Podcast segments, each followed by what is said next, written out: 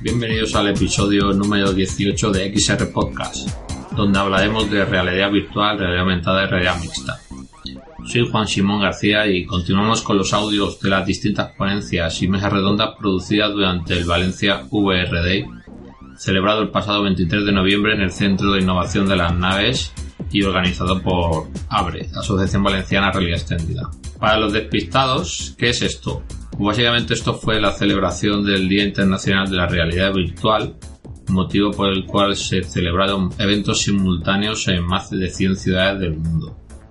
Hoy vamos a poner el audio de la ponencia de Óscar González, uno de los impulsores de Real o Virtual, el medio líder en español sobre realidad virtual, así como de Virtual Pixels, un canal de YouTube especializado en la materia, el cual si no lo conocéis ya estáis tardando suscribiros porque no encontráis nada parecido en español. El título de la ponencia fue El estado del arte de la, de la, perdón, de la realidad extendida de consumo. Esperamos que sea a vuestro agrado y si queréis ver el vídeo, el cual estamos editando, podéis hacerlo próximamente en el canal de YouTube de, Abre, el cual ajustamos en, en el enlace del canal. Nos hubiera gustado hacerlo antes de Navidades, pero no ha sido posible. A ver si en las próximas semanas ya vamos subiendo algunos vídeos al canal. Muy bien, muchas gracias. Quiero insistir mucho en que sigáis a nuestros ponentes en redes sociales porque al final em, necesitamos seguir estando siempre informados en este, esta nueva era de crecimiento exponencial. Hoy, bueno, con Pedro hemos hecho una reflexión filosófica, como él bien decía, eh, sobre lo que se nos viene encima y ahora tenemos una parte muy importante en cuanto a la técnica, Oscar eh, ha trabajado durante, Oscar García, nuestro siguiente ponente, ha trabajado durante muchos años en televisión española y tiene muchos conocimientos sobre las aplicaciones técnicas o sobre los retos técnicos que estas nuevas tecnologías suponen. Eh, pertenece o representa a la comunidad eh, más grande y pionera en cuanto a divulgación de realidad virtual y realidad aumentada. Esta comunidad se llama Real, Virtual y también tienen el canal de YouTube eh, Virtual Pixels. Eh, ¿Dónde estamos en realidad virtual? ¿A dónde, ¿Hacia dónde vamos? Eh, ¿A qué retos nos enfrentamos en la, en la parte de, de, la performance? Entiendo, Oscar. con vosotros, Oscar, por favor, un aplauso para él.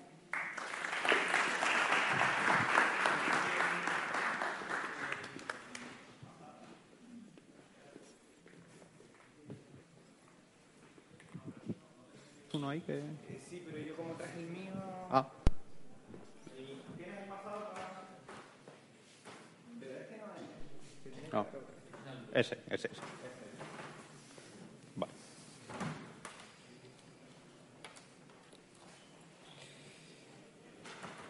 Bueno. ¿Qué tal, qué tal, qué tal? Bien. Buenos días a todos. En, bueno, de primeras gracias a Juan. Eh, es, usuario también de Real o Virtual. Eh, nos ha visto en Virtual Pixels alguna noche. No sé si alguno de vosotros conoce Real o Virtual. ¿Alguno? Más o menos.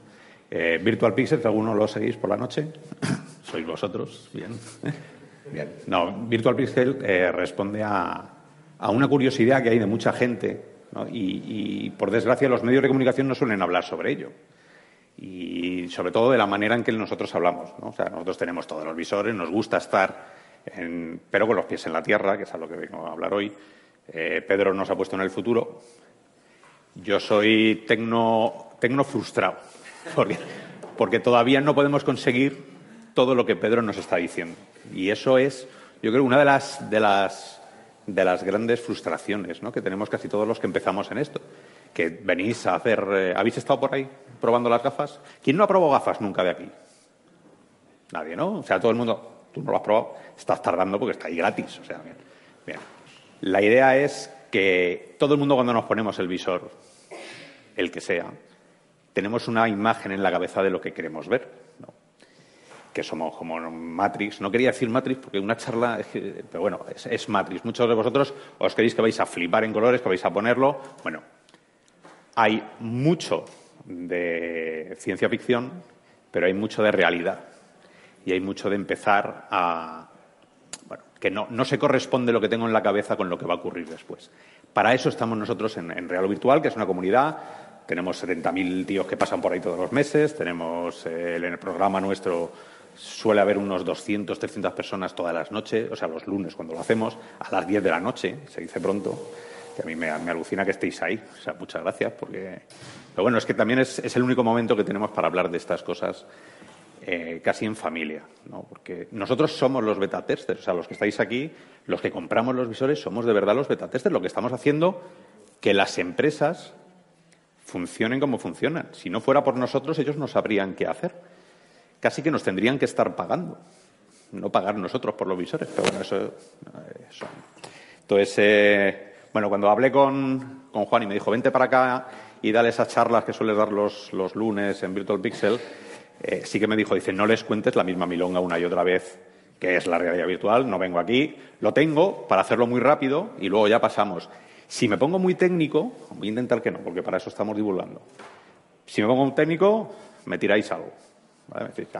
para, que hay un límite. Bueno, la XR, de dónde venimos, dónde estamos, es el de dónde venimos era Pedro, dónde estamos, ese es, soy yo.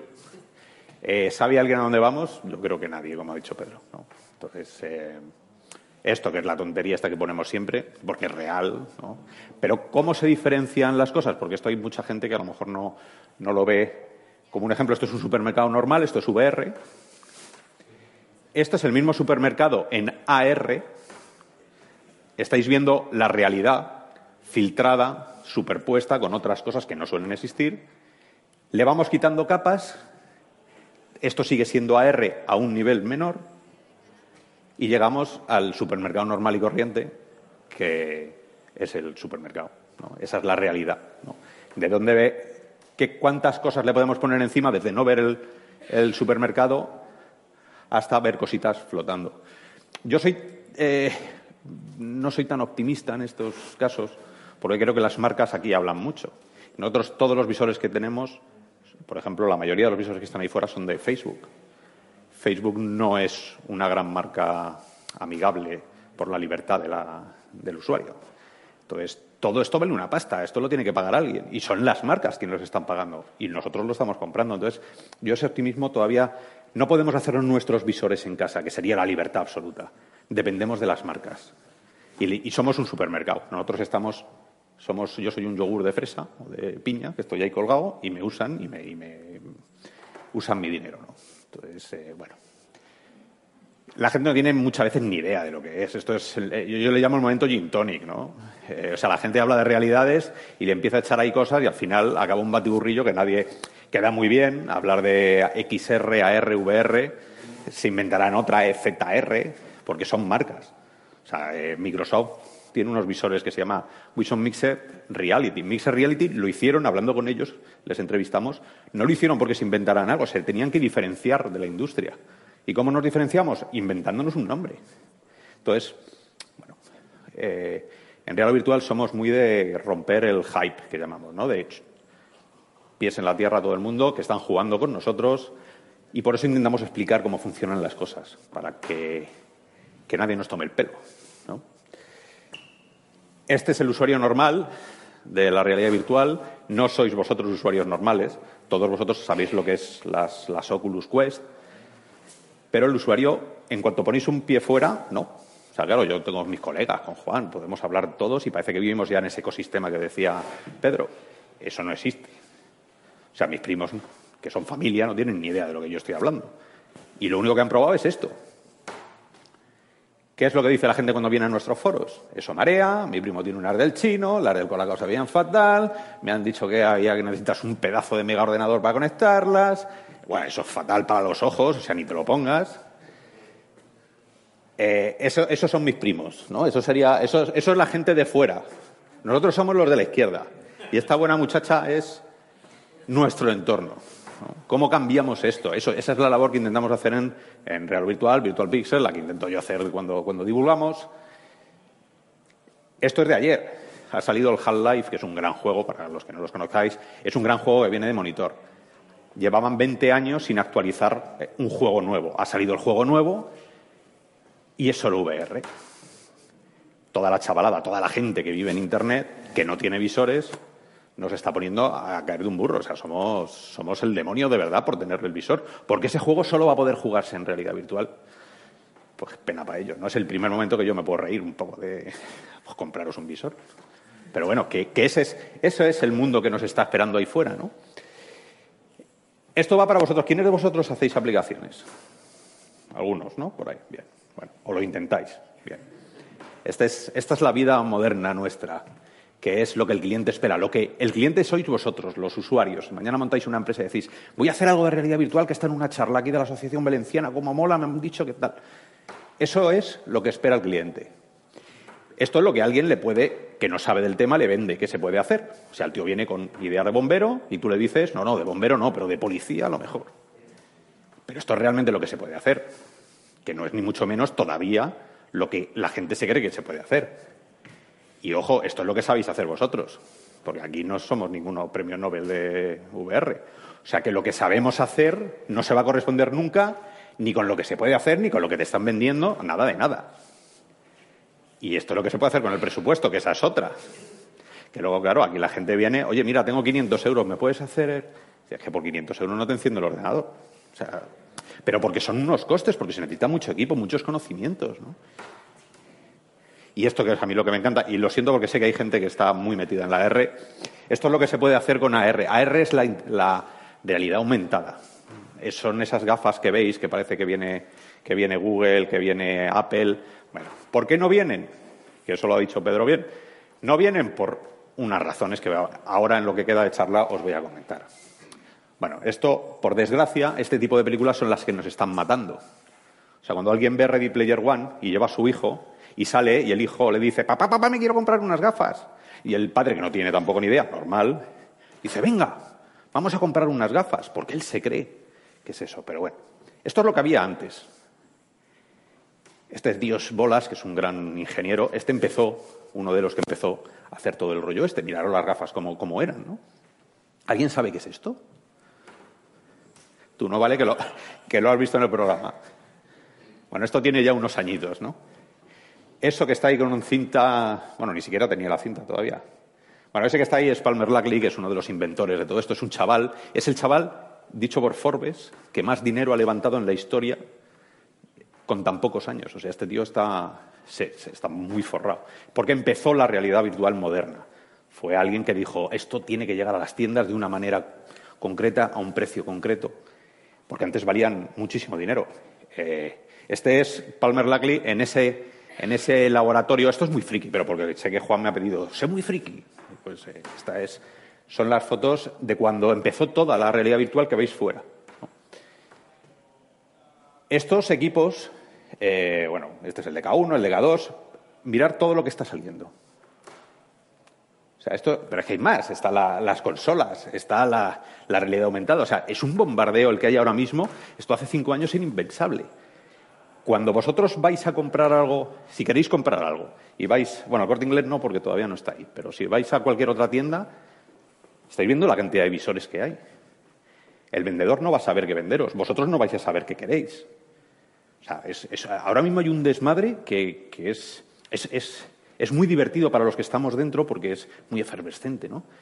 Pero yo me pongo de cara al público y no, no, hay unas reglas, nadie sabe lo que hace, nadie sabe el ordenador que necesita y ahí vienen los problemas. Los problemas que están haciendo que esto no vaya tan deprisa como le gustaría a Pedro, como me gustaría a mí. Hay una resistencia del usuario porque nadie les explica nada.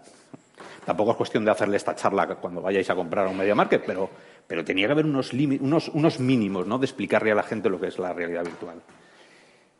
Este es Quest, que es el, Cada vez que sale un equipo nuevo, decimos que es el salvador de la VR, ¿no? Nunca, nunca suele ser el salvador, no sabemos cuál, cuál será. Pero bueno, la charla de hoy, sobre todo, es para haceros entender por qué es tan difícil. Que todo está conectado. Y esto no es tan tan eh, filosófico como a lo mejor la charla, pero es más de verdad. Todo está conectado. Cada cosa que vamos a hablar ahora rápido está conectado. Por eso son los límites. Movemos un circuito aquí, dejamos de moverlo aquí. Si queremos subir esto, sube el precio, con lo cual ya no vale. Si bajamos el precio, baja esto. Si queremos tener más resolución, pasará esto. Entonces, nunca vamos a conseguir, de momento, llegar a esa tecnología global que nos pongamos las gafas y digamos, ya estamos ahí. No. El iPhone conectó cosas inventadas. Y es que yo escucho muchas veces a gente decir, no, es que es el primer iPhone. Estamos en la época del primer iPhone. El iPhone conectó cosas que ya existían. Existía el teléfono, existían las pantallas, existían muchas cosas. ¿Y qué hizo Apple? Colocarlo de forma bonita y sacarnos los 600 euros que vale o 700, vale. Pero es que en la R y la VR todavía estamos inventando cosas. Entonces es imposible llegar a sitios que la gente cree que vamos a llegar. Van a tardar muchos más años de los que pensamos. Yo ahí estoy explotando un poco la burbujita, pero porque creo que es necesario. El Daniel Wagner y el Carl Guttag son para mí dos tíos muy importantes. Em, cuando preparaba las charlas, ellos eh, habían preparado ya una especie como de documento. A mí me gusta mucho porque sirve muy de guía para algunos de las de, las, de los límites de donde estamos, sobre todo, para hablar de los límites. El campo de visión. Si hay algo que no entendéis, eh, levantar la mano y me decís, te estás pasando. Pero bueno, el campo de visión. ¿Cuánto mundo vemos a nuestro alrededor? Si yo me pongo aquí con unas gafas virtuales ahora mismo, yo a Pedro no le veo, a vosotros tampoco os vería. Estaría viendo esto. Primera limitación. ¿no? Esto es lo que vemos en cada uno de los visores. Esta línea morada es la línea de lo que es la realidad. ¿Qué es lo que somos capaces nosotros de ver en las gafas que tenemos fuera? Mirar, muy poquito, muy poquito. Todavía no estamos llegando a los límites, ni siquiera nos acercamos, estamos muy, muy lejos de lo, que es la, visión humana. Entonces, eso es lo primero que yo le suelo decir a la gente. Mira, vas a ver una realidad que está muy cerrada, no te preocupes, vas a disfrutarlo, vas a tener presencia, que se llama que es cuando tú te puedes mover, cuando puedes interactuar, que eso ya es para otra charla de cómo sería una buena aplicación virtual. Porque estamos lejos, entonces tenemos que engañar al cerebro de esas limitaciones. Este, es, este, es, para ponerle un monumento a este hombre. Si un día podéis entrar en Internet y escucháis, él, sí que es un gurú de, esto, ¿no? es Michael Abras. El campo de visión, que es justo lo que os estoy hablando ahora, está completamente relacionado con la densidad de los píxeles, que está completamente relacionado con la resolución. Todo esto hace que cuando os pongáis un visor fuera, digáis, jo, es que veo como cositas negras, veo el píxel al final, es que no se ve tan bien como yo esperaba. Hay unas razones para todo esto. El campo efectivo. ¿Cuánto vemos gracias a la lente? Cuando os ponéis tenéis un pedazo de cristal que se llama Fresnel, que es una tecnología. Bueno, pues esos, esos cristales que están ahí tienen que estar a una distancia determinada del cristal. Dicen, ¿por qué los visores tienen que ser tan grandes? Porque el visor, las pantallas, no pueden estar tan cerca de tus ojos porque no tenemos unos cristales que funcionen con esa pantalla tan cerca. Tenemos que ponerla a una distancia para enfocar. Ahora mismo, todos los cristales que estamos poniendo en las gafas que tenéis fuera, todos los fabricantes están utilizando tecnología Fresnel, que sí que permite acercarnos un poco más, pero no todo lo que nos gustaría, para hacerlo más pequeño. Entonces ya hay una limitación de base física, tecnológica. No encontramos la manera de acercarnos la pantalla a los ojos. Cuando nos eh, acercamos la pantalla pasan muchas cosas, además, que no me quiero extender porque esto es muy técnico, de cosas que están ocurriendo, que de repente empiezas a verlo mal todo. Entonces tienes que alejarlas más. Al alejarlas más, ya tienes el zapato aquí puesto negro. Claro, y la gente pregunta, ¿y por qué no puedes hacerlo tan pequeño? No le pegas esta charla. Pero dices, hay un límite técnico ahora mismo y que va a durar cinco o seis años todavía que no se está resolviendo. Movemos los ojos de 20 a 30 grados antes de mover el cuello. Ese es un gran problema.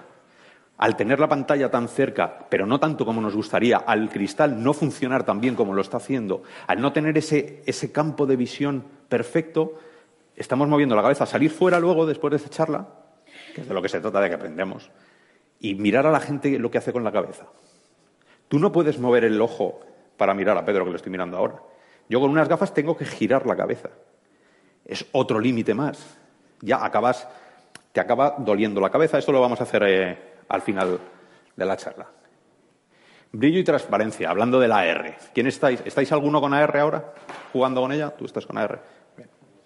¿Qué le pasa a la R? La R necesitaríamos unos 15.000 nits.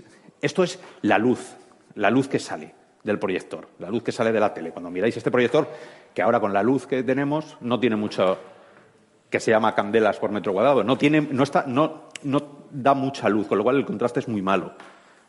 ¿Dónde estamos? Estamos en 200 y en 300. Son 15.000 lo que necesitaríamos. O sea, lo que cuando tú a alguien le pones unas gafas de realidad aumentada y se espera ver aquello que es, eh, yo qué sé, cinemascope, ¿no? De repente ve una cosa flotando ahí medio gris y se le cae el mundo a los pies.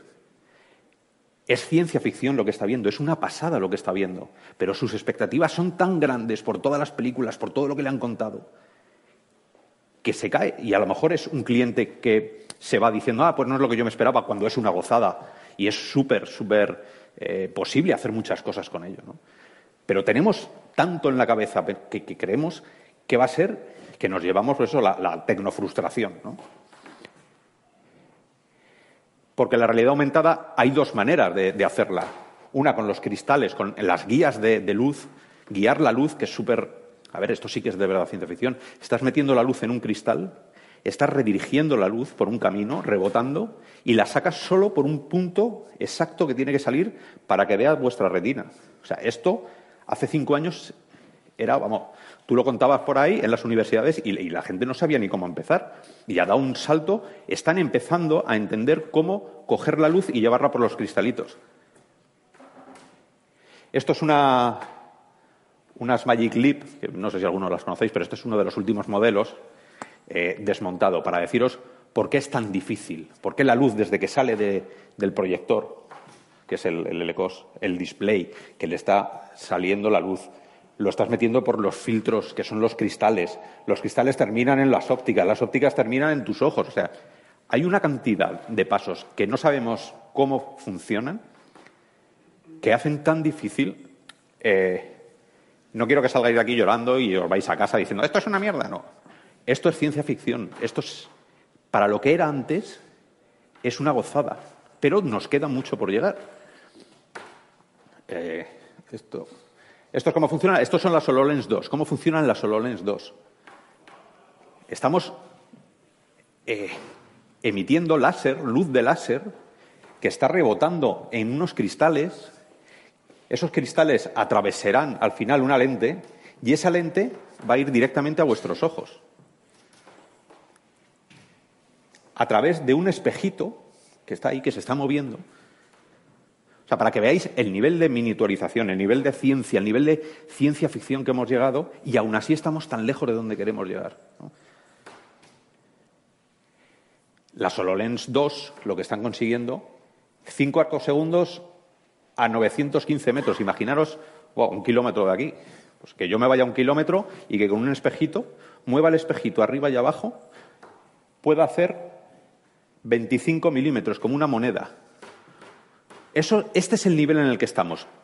Por desgracia, no es el nivel donde queremos llegar. Pero imaginaros lo que, lo que ha sido llegar así. El, el gran viaje que hemos eh, creado para llegar hasta aquí. La importancia que tiene el haber llegado hasta aquí.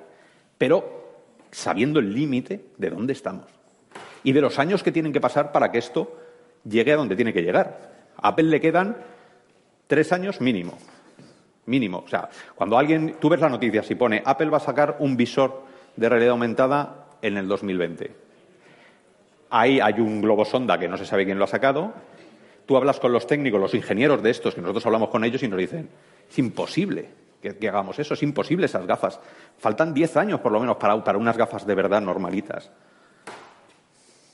Porque esto es la realidad eh, aumentada, hay brillos por todos lados, hay errores, hay, cosas extrañas que pasan, hay oscuridad. Las, las, pantallas, ahora cuando si salís, ver las pantallas de realidad aumentada son oscuras. Los cristales son oscuros. ¿Por qué son oscuros? Porque no se suele ver un carajo hablando mal. Entonces tienes que hacerlo muy oscuro para poder ver lo que proyectan los proyectores. ¿Qué pasa? Que te está quitando la luz que viene de fuera. Entonces se crea ahí bueno, una especie como de medio cueva que para algunos trabajos está muy bien, Para algunas historias va a estar muy bien, para otros no. Y eso es como nosotros como usuarios, que es lo que dice Pedro, que nos tenemos que, eh, hay que educar al usuario. Tenéis que saber lo que estáis pidiendo cuando vayáis a, a pedir una, aplicación a una empresa. Saber los límites, no pedirles imposibles, que no os lo van a poder dar. No os dejéis engañar tampoco por, por alguien que te pueda decir, no, esto no. no. Esta es la otra manera, y yo donde creo que está el futuro a corto plazo de la R, yo y mucha gente, que es realidad virtual con unas cámaras que tienen fuera, están cogiendo toda la información de fuera y te la están metiendo a ti dentro de un visor. Tú no vas a ver nunca el mundo real natural, tú lo vas a ver procesado por unas cámaras. ¿Cuál es el problema? Que heredamos los problemas de la VR problemas de distorsiones, problemas de latencias, problemas de pantalla. La pantalla nunca va a ser tan fiel como ver tus ojos la realidad real, ¿no? Pero esta es la opción. Esto, Barrio, eh, bueno, ahora, ahora, os, ahora, os, lo cuento. Eh, esto era por hilar porque, porque vemos borroso muchas veces en la realidad virtual.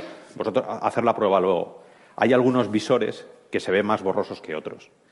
Y todo tiene que ver con la velocidad a la que las pantallas están funcionando. Si nosotros ponemos un objeto que debería estar ahí al moverse, sé que es un poco críptico esto y por eso que es un poco técnico, pero intento explicarlo. Esos puntitos es dónde va a estar ese puntito en el espacio. Ese puntito debería ser instantáneo para que no dejara rastro ninguno. Pero ese puntito, cuando tú enciendes una pantalla, se tiene que quedar la pantalla luciendo ese puntito. Y en un momento se tiene que apagar esa pantalla. Si no se apaga lo suficientemente rápido, ese puntito ya está en otro momento, pero no se ha refrescado. La pantalla no va tan deprisa, con lo cual tú ese puntito se está quedando fijo en sitios donde tu cerebro está esperando que esté en otro lugar. Y ahí empiezan los grandes problemas, los mareos. ¿Quién se ha mareado en, la realidad virtual? Yo me he tirado una semana que mi hijo me decía, papá, papá, y yo decía, calla, no me toques. Porque, porque la limitación de los equipos hace que nosotros nos mareemos. Muchas veces os vais a marear porque la aplicación no está bien hecha, porque el visor no, está, no es un visor a lo mejor de último modelo. No es que seáis vosotros, y eso es muy importante. La realidad virtual hay un momento de sí, que te vas a marear porque es una simulación. Si a mí me simulan dar vueltas en una peonza, me voy a marear. ¿Por qué? Porque me voy a marear en el mundo real. Está simulando que estoy dentro de una peonza. Si no te mareas dentro de una peonza o estás muerto, eres astronauta. Yo estoy vivo y no soy astronauta, o sea, me voy a marear. Entonces, ese es el problema también. Que hay cosas que te van a marear sí o sí. Cuando hagáis aplicaciones, a ver dónde metéis al usuario. A ver qué salvajadas les hacéis. O sea, que esto también hay, hay una responsabilidad como, como creadores. ¿no? Y esto venía a decir que por qué te mareas, porque el, objeto, hay una diferencia entre donde tú esperas que esté el objeto y el objeto donde está dibujado en la pantalla. Y esto es un problemón. Entonces hay que tenerlo en cuenta cuando uno programa. Bueno, esto es, la charla, si no sería muy larga, de cómo solucionamos ciertas cosas, porque esto yo sé que es, que es muy largo. Eh, tenemos problemas también de, lo que vemos. Tenemos en VR, el Mura, el famoso Mura. No se ve muy bien aquí por, por el contraste, pero intentar salir fuera y, lo, y, y, detectáis, a ver si detectáis los problemas de visionado que hay en las pantallas. En, en oscuro, a mí las, mis Quest me están dando Mura, en un ojo solo. Son problemas límites de las pantallas, las tienes muy cerca, estás con una lupa, por lo cual vas a empezar a ver un montón de, de cosas extrañas, de artefactos que no somos todavía capaces de arreglar por no decir ya, en, bueno, en realidad eh, aumentada es un, eso es un festival de cosas, ¿no? O sea, es, hay cosas, los colores por un lado, eh, bueno. La resolución, que a mí esto me, me, encanta de la resolución. La gente cuando se pone las, las gafas, ¿no? Es que no lo veo tan bien. Claro, ¿por qué? Porque yo tengo una tele 4K que me he puesto en casa, ya amiguete, pero a ver, la tele de 4K la tienes a 3 metros, tu salón es grande, o medianamente grande, y la tienes ahí, ¿Y esos 4K dónde están? Metidos en una caja. Tú no tienes 4K. Si coges esos 4K, te los traes y le das la vuelta y haces 360 con esos 4K, esos 4K, la distancia entre los puntitos que hacen 4K ya no están tan apretados. Al hacerlo grande, que es lo que les pasa a los vídeos 360 muchas veces, Cuando no tienes la resolución suficiente y entonces separas los píxeles, empiezan, tienes que hacer el gesto de extenderlo.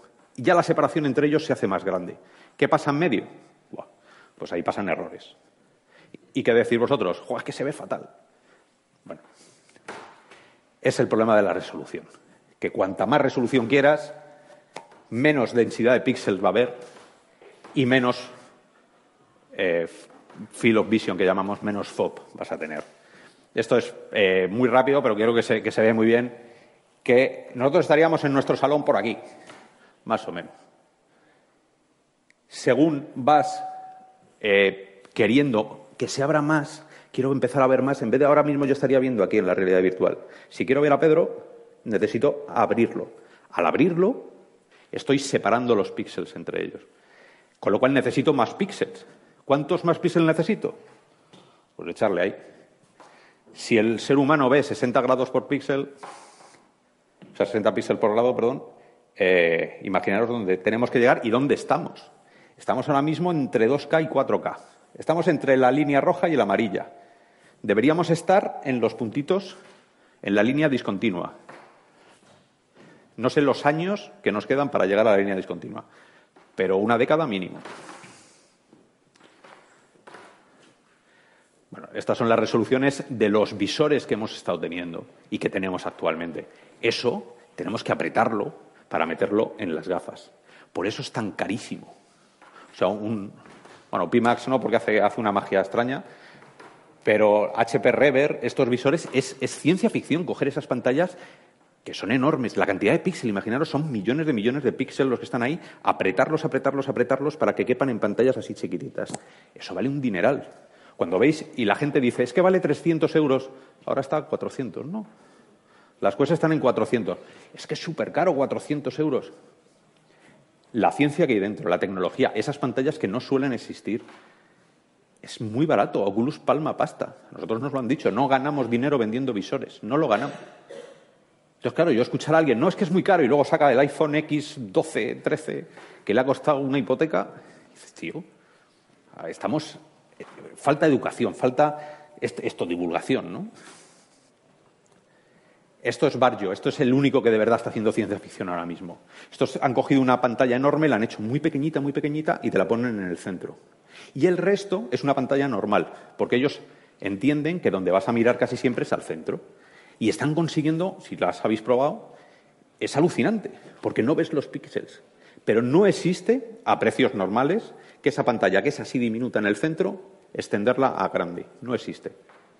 Ni siquiera siendo un jeque árabe y diciendo pongo aquí mi inodoro de oro, no podrías pagar porque no existe. Ese es el problema, que no existe.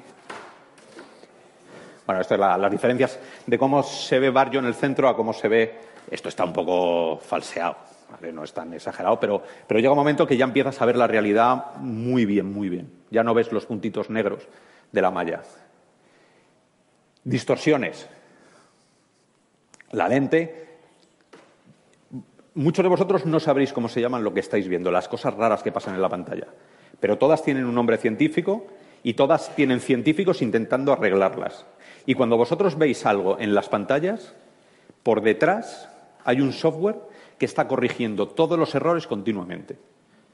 O sea que también eh, yo me quito el sombrero para los que trabajan en el shader, se llama, que es la corrección final de los errores que hace la lente. Yo me pongo la lente y la lente, que debería estar como arriba, de coger la luz y enfocarla siempre en un puntito, la lente no es perfecta y empieza a hacer cosas raras. Esas cosas raras, por ejemplo, hacen esto. Hace que si no hubiera ese software antes de mandaros a vosotros la información, lo veríamos así. Porque las lentes, si cogéis una botella y la ponéis así a mirar, eh, vais a ver que eso es un desastre, ¿no? Se va a estar deformado todo. Todas esas deformaciones, hay un software específico que lo corrige. Ese software está corriendo en un chip. Ese chip está calculando cosas continuamente sobre ello. Con lo cual pierde batería, se calienta, pierde potencia porque la tiene que, además de dibujar el cubo flotando, tiene que estar corrigiendo esto. Otro problema de potencia, de por qué no se puede conseguir todo lo que queremos. Hay muchos, muchas partes que, están eh, siendo solucionadas. Cuando lleguemos a unas lentes que de verdad funcionen, a lo mejor no hay que corregir tanto. Hasta ahora hay que corregir muchísimo. La cromática. La cromática es, es muy graciosa porque ¿qué es eso que se ve a la derecha? Luego, cuando salgáis, intentar a ver, si, a ver si conseguís verlo, porque hay veces que no se está consiguiendo eh, solucionarlo bien. Y ves el rojo, el verde y el azul, como que se separan en algunos sitios. Pues eso, eso hay un trabajo detrás de intentar corregirlo, pero solo en las zonas de la lente que te lo está haciendo. Con lo cual, imaginaros el mapa que hay que hacer de cada lente. Bueno, esto se ve fatal, pero es, es la distorsión de. Estas son las que estás construyendo tú. Las North Star. Hay, un patrón que tienes que corregir porque si no saldría todo súper deformado. Antes de mandártelo al ojo, lo volvemos a componer.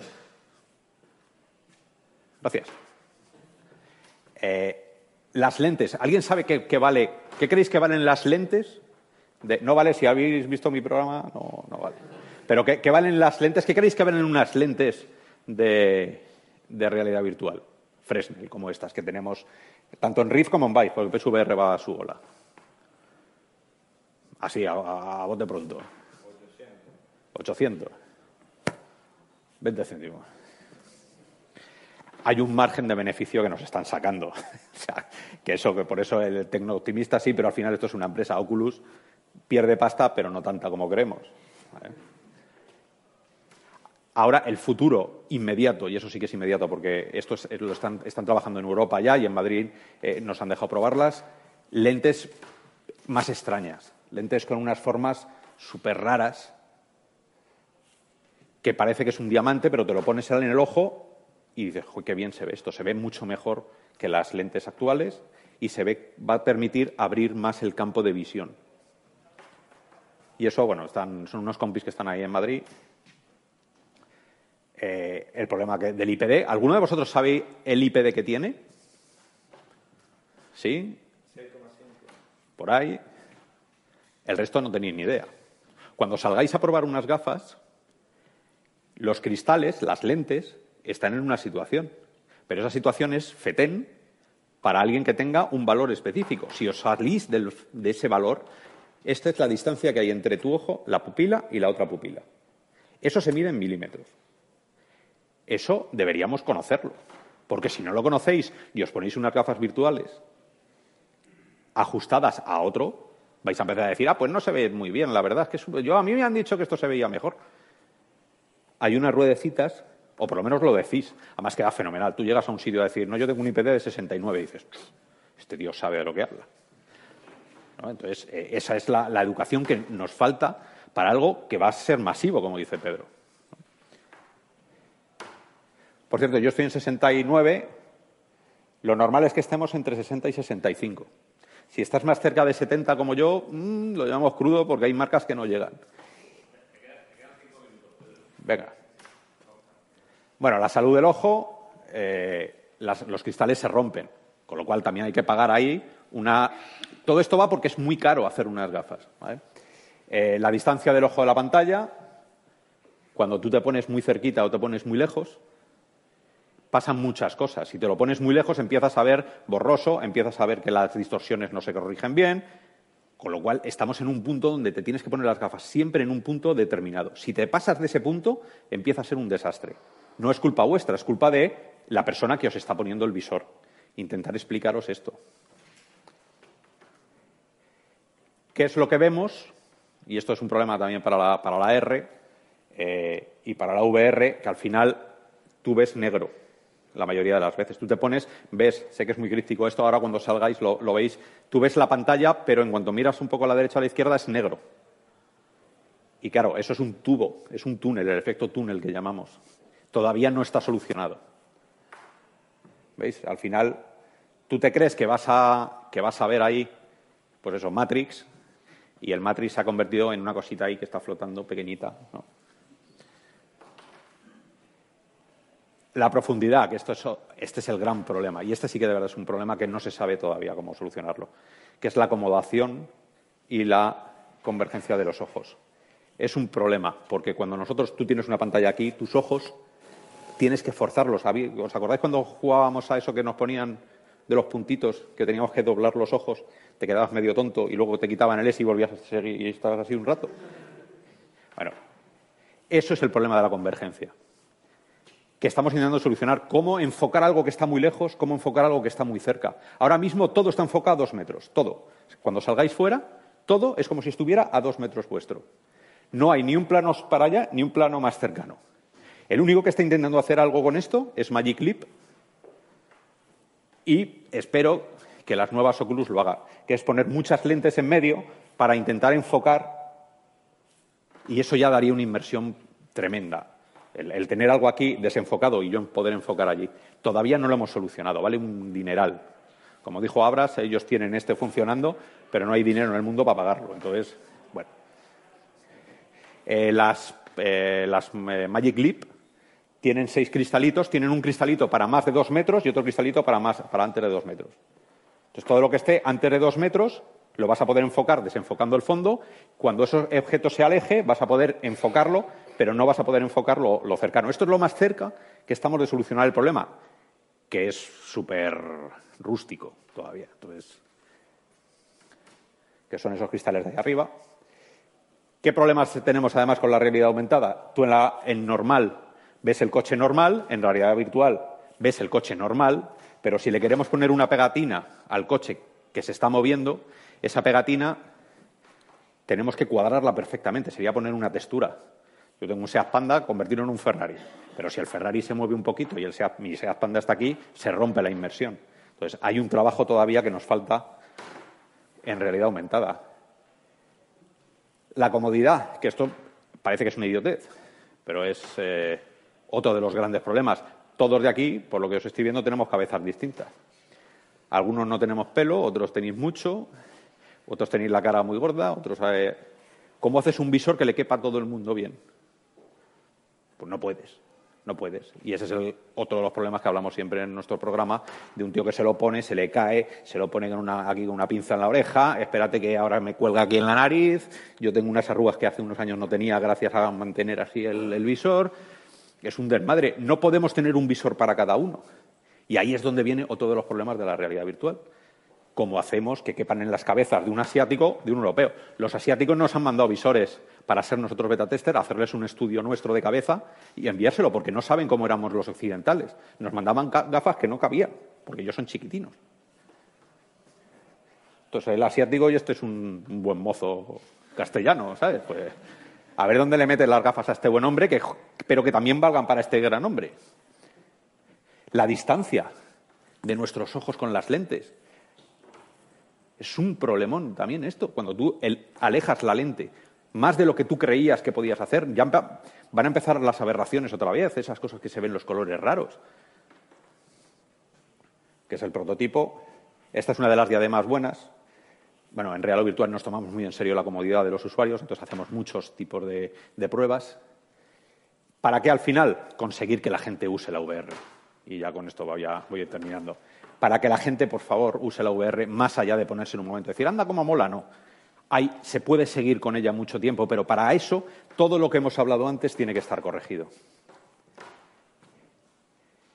Y esto que es la latencia, que es lo más friki, que no os voy a contar porque os veo ya un poco dispersos y por la hora que es, pero solo dejarme deciros que la resolución y el campo de visión es lo que está haciendo ahora mismo que no podamos ir más allá de donde estamos.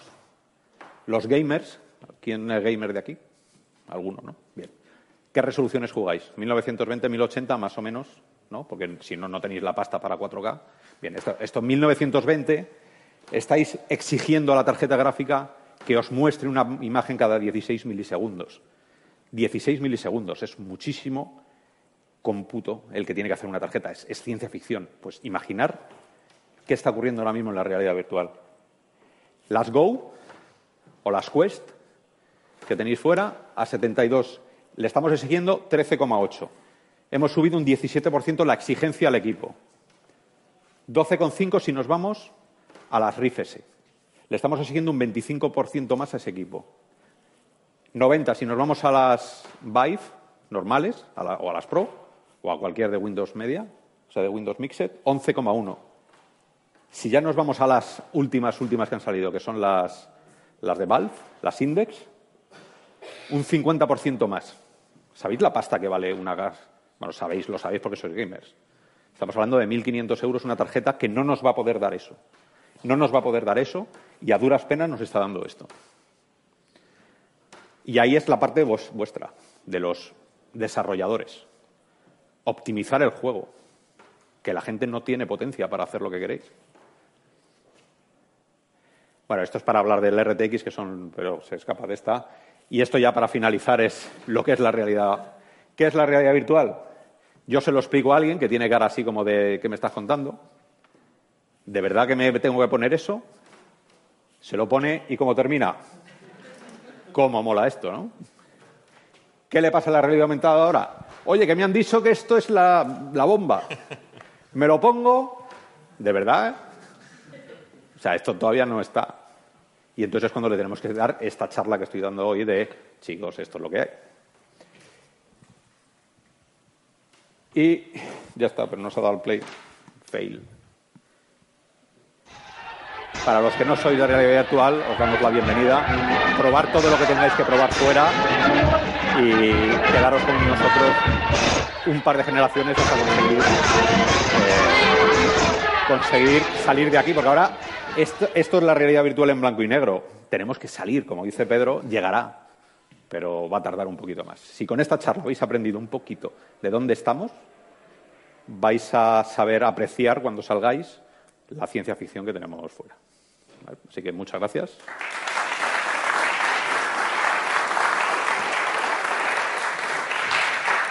Ahora unas cuantas preguntas.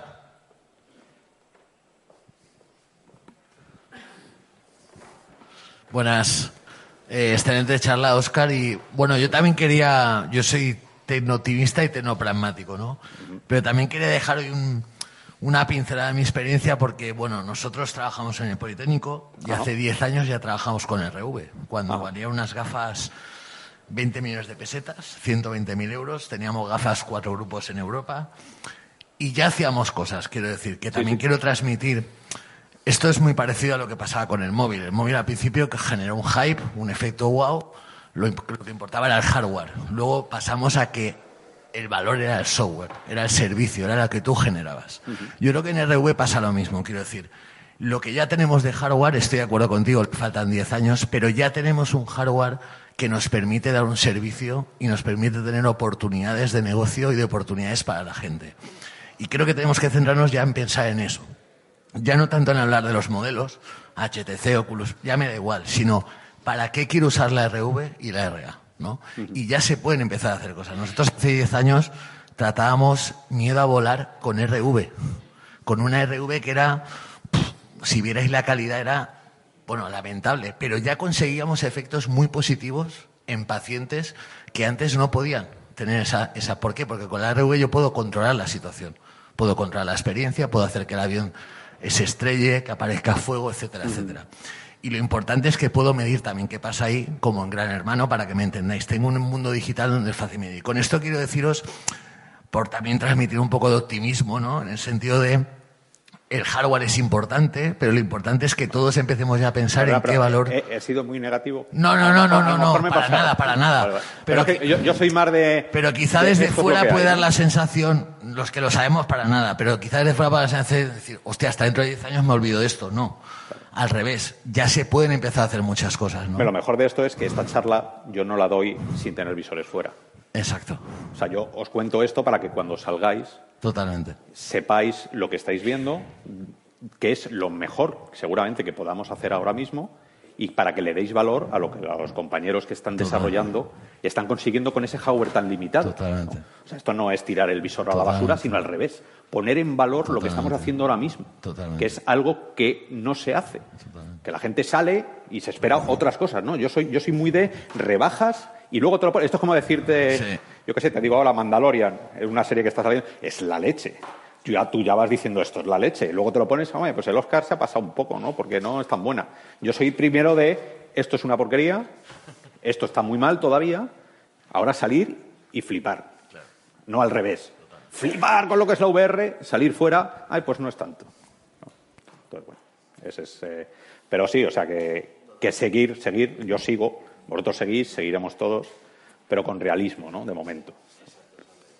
¿Alguna otra pregunta?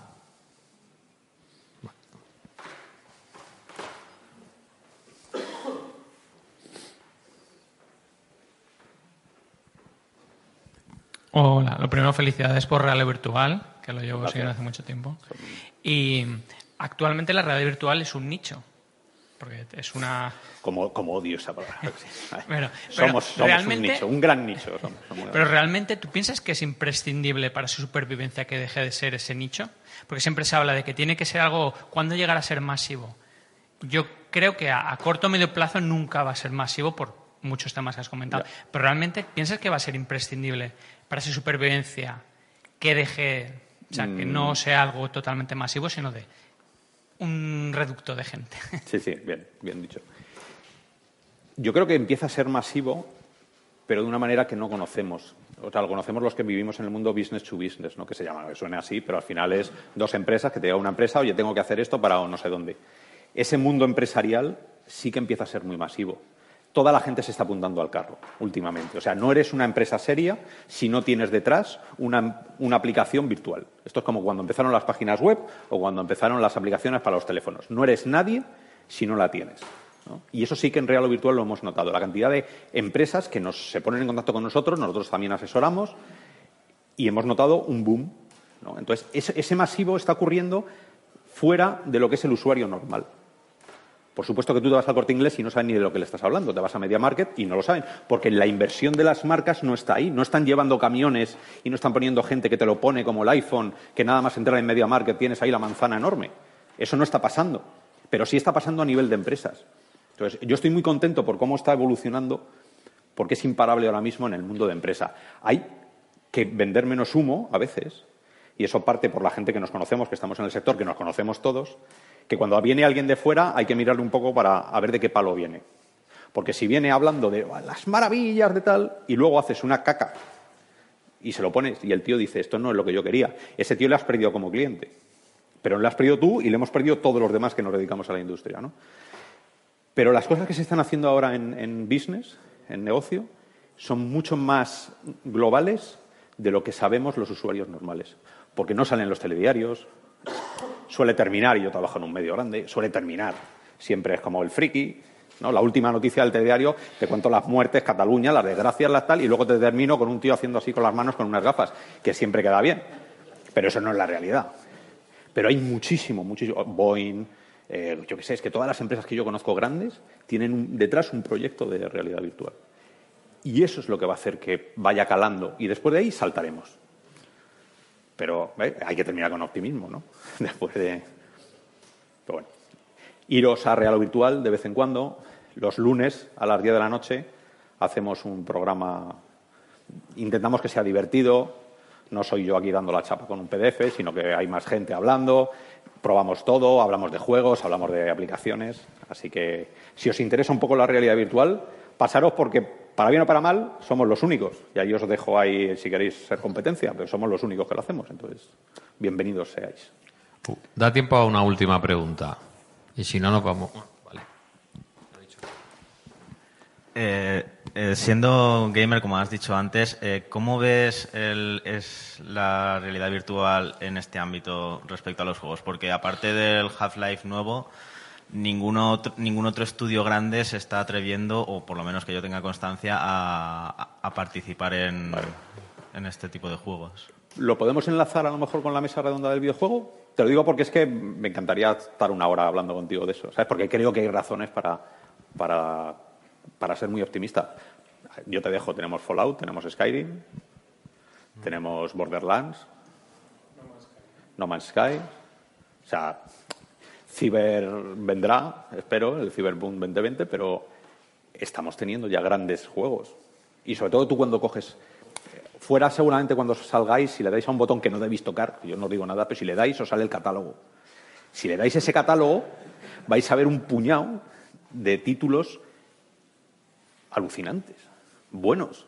Entonces, como gamer, es que es un, es un tema, además, es una espinita que tenemos aquí, porque nos habéis llamado de todos, no tú, pero nos habéis llamado de todo a, a los que nos gusta la VR, ¿no? Entonces sí que me gustaría luego en la mesa redonda del VR sobre juego definir el concepto de él, cuál es el- a qué, qué se puede considerar juego tradicional y dónde vamos a ir en el juego. ¿Cuál es el siguiente paso del juego? Que para mí está claro que es estar dentro del juego, no verlo a través de un monitor. Pero eso ahí podremos intercambiar eh, opiniones, si quieres, ¿vale? Para no extendernos. te quedas, ¿no? Entonces a la del gaming. Bien, hombre.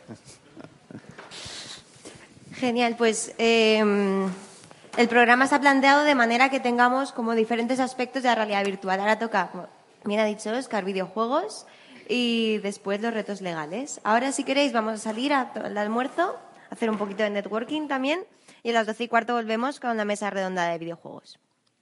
¿Bien? charlas sois profesionales. Hacer uso de esos conocimientos cuando salgáis.